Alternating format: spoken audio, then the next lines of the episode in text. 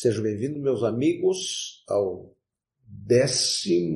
15 episódio da série Scientifics by Fuchs, um guia para qualificar opiniões.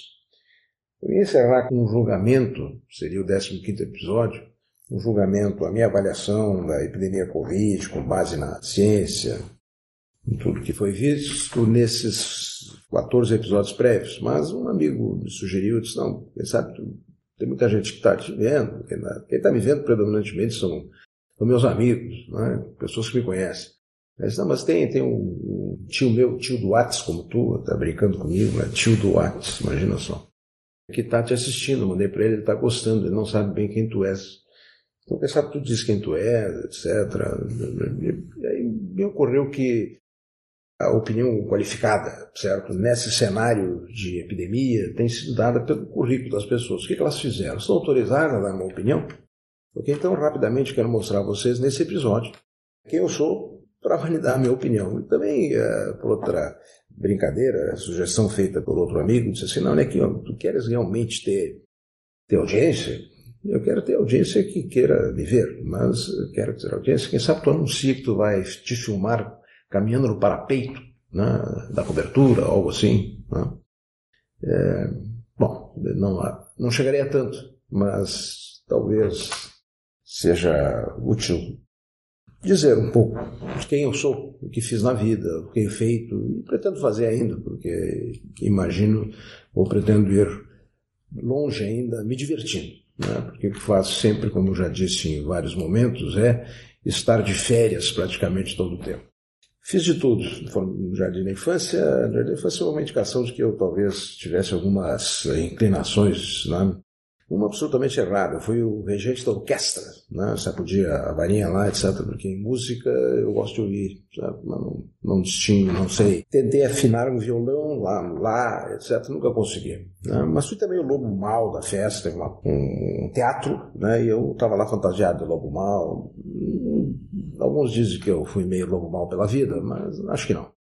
Fiz primeiro e segundo grau rodando pelo Rio Grande, meu pai era bancário, Caxias, Bento Gonçalves, Uruguaiana, Pelotas, Esteio, mas aí vim para Porto Alegre já para fazer a universidade, é onde eu me formei médico pela Universidade Federal do Sul, em 74, residência médica em medicina interna e cardiologia, iniciação à cardiologia, época que a residência nem era formal, eu já era, para quem já contei mais proximamente, eu já era formado em cardiologia, como estudante de medicina, atendia no pronto-socorro particular, como médico, na época podia, aliás, não podia, podia ir para cadeia, mas isso eu acho que já é uma felony, né, que já prescreveu, certo? Eu acho que não vamos prender por isso. Tinha um pouco médico na época, eu estudava muito, estudava muito. Comecei a estudar no segundo ano muito, passei a vida inteira estudando prazerosamente. Fiz mestrado, doutorado pela Faculdade de Medicina da URSS, livre docência pela Universidade de Ciências hoje, Universidade de Ciências de Saúde de Porto Alegre, pós-doutorado em Chapel Hill, Hopkins, me trataram como visiting professor, não merecia, Harvard sabático, ou seja, experiência no exterior muito importante para a minha formação, médico intensivista, eu professor na universidade em tempo parcial, não em tempo integral, arrumei minhas horas, ia para o consultório, comecei, tinha clínica, mas não era o que me, me agradava predominantemente, eu gostava de dar aula, de fazer pesquisa, mas eu tinha que achava que tinha que ganhar um pouco mais para a família passar bem, para eu também passar bem pela vida. Então arrumei um emprego, um emprego de intensivista no Conceição, eu trabalhava de dia na universidade e de noite um plantão, dois plantões de 12 horas por semana no Hospital Conceição, né, onde desenvolvi fortes amizades pela vida toda. Fui também professor de farmacologia né, na Católica, antiga Católica, hoje é essa Universidade de Ciências da Saúde de Porto Alegre, na época chamada Católica, por 30 e 32 anos. Né? E na URGS, na URGS onde eu me dediquei mais, foi a minha base, onde desenvolvi inclusive a minha carreira mais pesquisador, fui professor de farmacologia e depois passei para o Departamento de Medicina Interna, professor de clínica, cardiologia, que era a área de atuação que eu me sentia melhor mas continuo sendo professor de farmacologia indiretamente como autor de livros. Pesquisador, um AFES, uma carreira, os cientistas brasileiros fazem uma carreira de reconhecimento pelo Conselho Nacional de Pesquisa sobre as suas competências em pesquisa. Então, os próprios pesquisadores estabeleceram isso, mas é meritório, eu acho que não tem aqui favor, né? tem que ter produção. Eu tive Comecei meio tarde na vida, o pesquisador comecei lá com 30 e tantos anos a fazer pesquisa mais sistematicamente, mas eu tive muita sorte, acompanhado de muitos parceiros, de orientadores no exterior, de pessoas que me ajudaram, etc. Tive muita sorte e a pesquisa disparou. E a minha maior realização individual na vida profissional, né, é de ser pesquisador. Pesquisador aí, no caso, reconhecido como pesquisador 1A do CNPq, que é o topo da carreira, dessa carreira de apoio aos cientistas brasileiros há mais de 20 anos. Fui chefe de um monte de coisa, né? E não, não, nunca eu concorri para chefia. As pessoas me chamaram aqui, pá, que sabe, tu pega isso aqui. Mas, tá bem, vamos lá, vamos pegar. Um é muito importante para o que eu defendo e apresentarei aqui, para justificar a minha opinião, o fato de eu ter controlado, ser o chefe de comissões de controle de infecção de grandes hospitais de Porto Alegre, do Grupo Hospitalar Conceição, no dado momento eu era chefe do sistema de controle de infecção que era muito incipiente, era o início de um serviço de controle de infecção no hospital para controlar as taxas de infecção hospitalar, para orientar a escolha de antimicrobianos, uma série de coisas. Me diverti bastante com isso, mais que me diverti, eu aproveitei também e quase estava deixando a minha carreira de cardiologista e mais me transformando num infectologista, até porque eu dava aula de farmacologia clínica, escrevia livros, estive palestrando, etc. E aí eu fui para Chapel Hill e voltei e desisti. Aliás, não foi Chapel foi depois, foi já anos depois, na volta da Hopkins, se não me engano, que eu larguei o controle de infecção. Me dediquei só à cardiologia e à pesquisa predominantemente em hipertensão arterial sistêmica. E também sou um etólogo amador, como já mostrado aqui, né? Estou acompanhando, estudando e tem os meus vizinhos, né? A Lourdes e o Adalberto, que recentemente estavam aqui do lado, ela estava treinando aqui para para chocar o ovo, mas não botar o ovo. Eles estão ainda ainda continuam brigando com seus pais, ainda os berros por aqui, por ali, mas o terreno esse terreno é delas. Mas eles recebem vizinhos quando estão aí, recebem vizinhos, não, recebem visitas educadamente que estavam aí na beira do lago e a Lourdes estava ensaiando para chocar o ovo. Bom, uma síntese da minha produção em farmacologia e como autor de revisões de artigos, ou melhor, de capítulos em livros, estou apresentando no slide para quem está me vendo, que apresento meus livros de farmacologia clínica, que, puxa, me deram, me dão uma imensa satisfação pessoal, feita com muitos e muitos pares, com muitas mãos, especialmente aqui projetada, minha queridíssima amiga, que foi minha professora, ela, ela era meio ano mais velha que eu só, mas foi minha professora e me foi uma das minhas guias para eu ir para esse lado da farmacologia clínica, para o início da medicina baseada em evidência, a professora Lenita Wano Mahal. Eu e ela temos um livro-texto, Farmacologia Clínica e Terapêutica, atualmente é o nome do livro, está na quinta edição, vários livretes de exercício e também estão aqui vários livros grandes, onde eu tenho capítulos para o convite, etc. Mas, de fato, de fato, as coisas para qual eu me dirigi mais na vida, enquanto sendo sempre médico, né? nunca deixei de ser médico, intensivista, puxa, bota médico nisso, assim, no sentido de, de estar realmente frente, a, procurando atender a necessidade de pessoas doentes, aguda e gravemente enfermas, não? E me senti sempre muito bem nesse papel e me dando muito bem com os pacientes, certo? Com os pacientes. Sem cliente, sem consultório. Consultório tive lá no início, depois abri de novo mais adiante por um breve período, mas eu não. Olha, sinceramente, a principal razão de não ter o consultório é de que eu não conseguiria atender bem os doentes. O médico tem que estar disponível todo o tempo. Eu estava sempre, a partir de viajando, dando aula, etc. Então eu desisti e acho que fiz bem. Mas é, de onde vem a minha curiosidade científica? Nas minhas memórias eu encontrei, entre muitas coisas que li e fiz, quando mais jovem, eu recebi presente da minha mãe e de meu pai o livro O Tesouro da Juventude. Os, os jovens atuais, os que têm menos de 50, né? tem nem ideia das formas físicas, das uh, enciclopédias como essa do Tesouro da Juventude, que uh, saia caro. Um dos livros era o livro dos porquês, livro dos porquês. Eu me lembro bem de ler esse livro, eu tinha 11, 12 anos, e eu ia lá, deitava no quarto e ia lendo o livro dos porquês. Talvez por isso eu tenha saído aí as, a tentar descobrir o porquê de algumas coisas, que é, digamos assim, a curiosidade científica. É uma curiosidade talvez um pouco inata, mas que tem que ser desenvolvida. E eu acho que eu tive essa chance. Quero aqui apresentar, por curiosidade, o meu primeiro artigo que tem citação internacional. Citação não, indexação, porque ninguém leu esse artigo lá fora do, do, do Brasil, mas aqui no Brasil até leram e eu até criei uma tradição nessa área de propor um sistema de controle operacional de infecções hospitalares, junto com meus pares lá da Comissão de Controle de Infecção do Hospital Nossa Senhora da Conceição, nós desenvolvemos um sistema informatizado. Certo? A enfermagem lá alimentava os dados sobre a ocorrência de infecção. Veja, um hospital, 800, 700, 800 pacientes internados, né? e nós éramos aí quatro pessoas trabalhando. A enfermeira que trabalhava mais mesmo, eu coordenava a reunião, estava coisas, mas também trabalhava. Eu ia várias horas fora dos plantões, uma atividade extra plantão que eu tive, para resolver, resolver pepino, surtos, infecção, é, uma história até um pouco dolorosa em alguns contextos, mas aí já escrevi um artigo descrevendo o sistema informatizado de controle da infecção hospitalar. 1983, revista da Associação Médica Brasileira.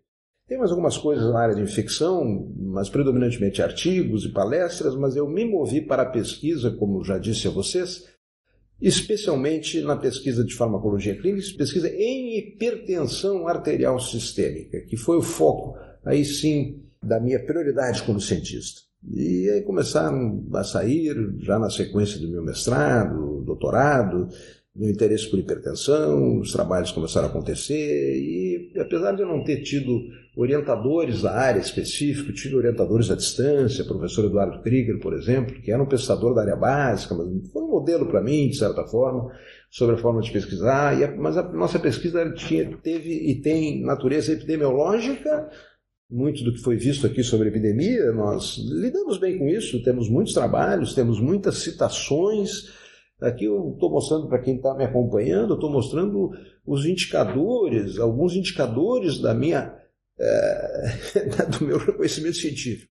Eu te falo, não dou muita bola para isso, porque a ciência me gratifica quando eu avanço, entendo eu mesmo. Eu tenho uma, uma questão, uma pergunta, e eu de repente enxergo uma resposta e sai um trabalho, e estimulo outro. Tenho 70, 80 mestres e doutores formados que trabalharam comigo todo esse tempo, ainda tenho atualmente.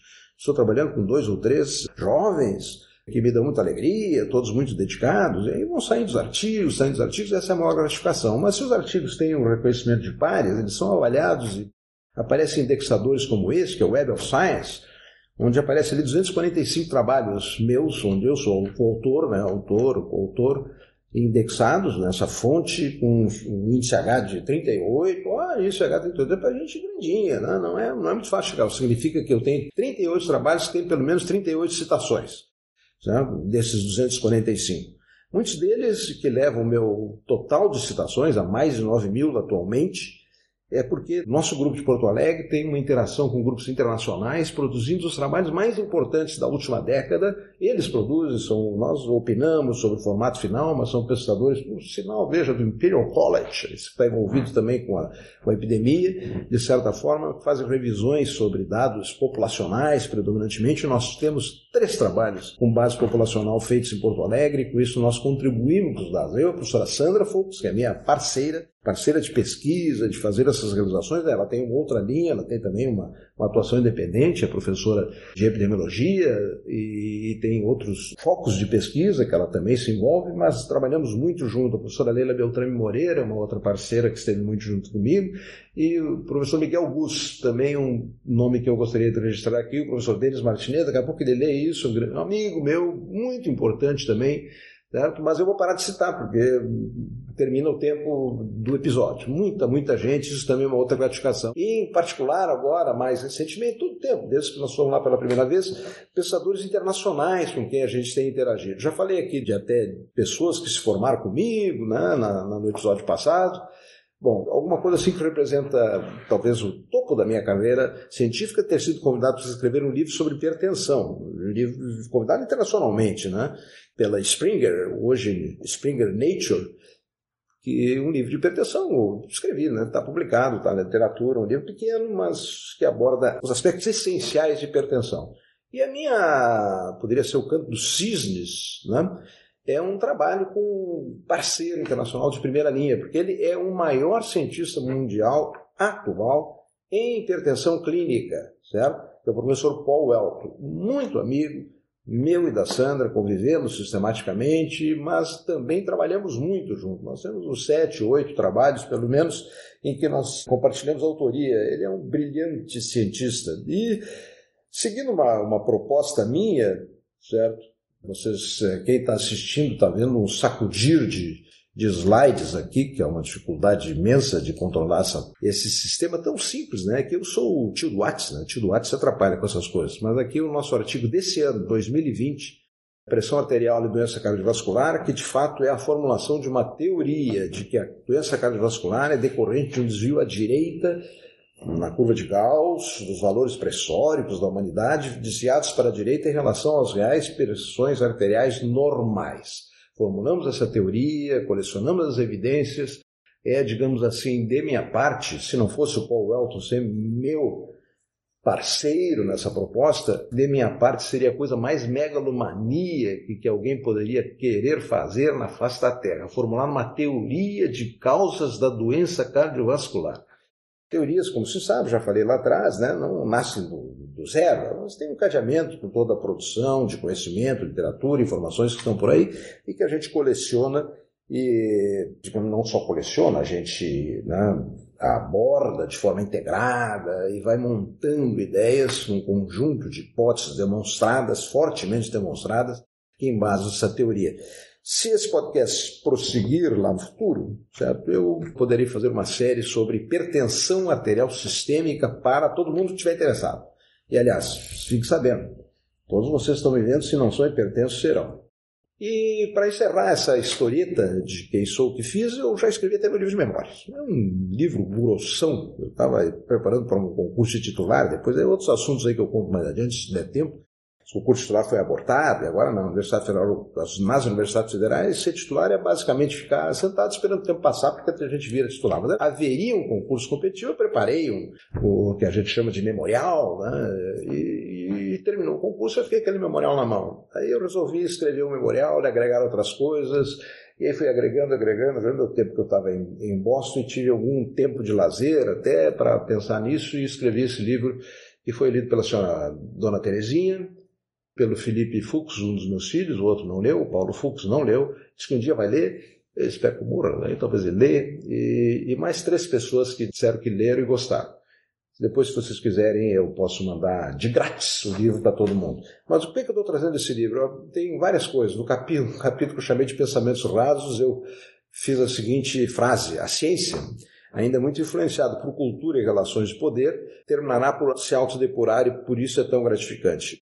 Bom, desdobrando esse conceito, de fato, ciência, que é o que nós temos tratado aqui, tem um motor intrínseco de autodepuração. Ela realmente se critica, pergunta-se uma verdade provisória, digamos assim, uma evidência pode ser desmentida por outro até se consolidar o conhecimento. E isso certamente espero que vocês tenham aproveitado o curso até aqui, um verdadeiro curso né, de iniciação em ciência para quem já não era iniciado, como repito, está aqui só para se divertir um pouco, e aplicado ao Covid. Então, com essas credenciais apresentadas, certo, de quem sou, do que fiz, eu, no capítulo final da série, apresentarei a minha opinião sobre os cenários, sobre comportamento nosso e de cientistas, dos líderes, é, de mim mesmo, certamente, muito crítico em relação ao que fiz e faço e penso, no episódio próximo, né? no 16 episódio de Scientific by Fuchs. Meus amigos, os vejo no próximo episódio. Até lá!